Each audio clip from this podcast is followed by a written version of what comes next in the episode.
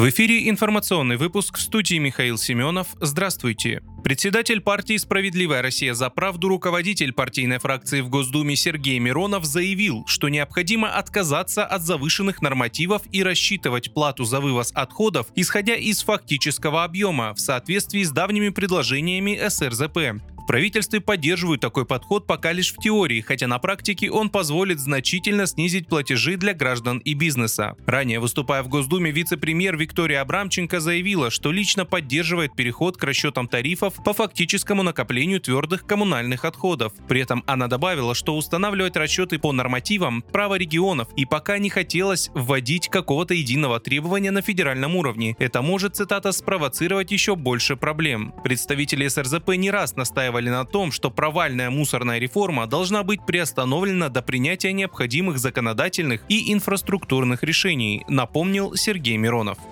Евросоюз пока не готов представить 11-й пакет санкций против России и не знает, будет ли в него включен Росатом. Об этом заявил глава внешнеполитической службы ЕС Жозеп Барель по прибытии в Люксембург на встречу глав МИД ЕС. Его заявление транслировала внешнеполитическая служба Евросоюза. Санкции против Росатома, перевод торгового взаимодействия с Россией в режим запрещено все, что не разрешено, новые ограничения против российских банков, новые меры по борьбе с обходом санкций и внесение нескольких десятков россиян в черный список это не полный список предложений отдельных стран ЕС по формированию 11-го пакета санкций, которые на данный момент поступили в Еврокомиссию.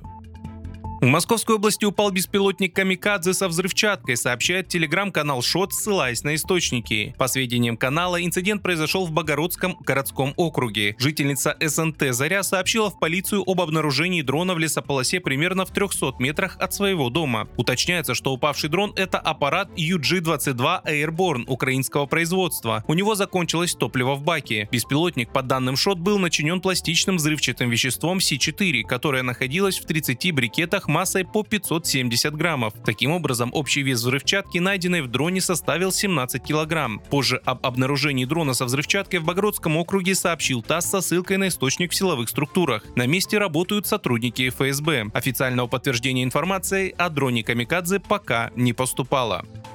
Российские военные уничтожили надводный беспилотник, атаковавший Черноморский флот, сообщил губернатор Севастополя Михаил Развожаев в своем телеграм-канале. Сегодня, начиная с 3 часов 30 минут утра, была предпринята попытка атаки на Севастополь. По ситуации на сейчас, один дрон надводный уничтожили силы противоподводно-диверсионного обеспечения, второй взорвался сам, написал он. Атаку отразили на внешнем рейде, никакие объекты не повреждены, подчеркнул губернатор. По словам Развожаева, сейчас в городе тихо, но все силы и службы службы находятся в состоянии боевой готовности.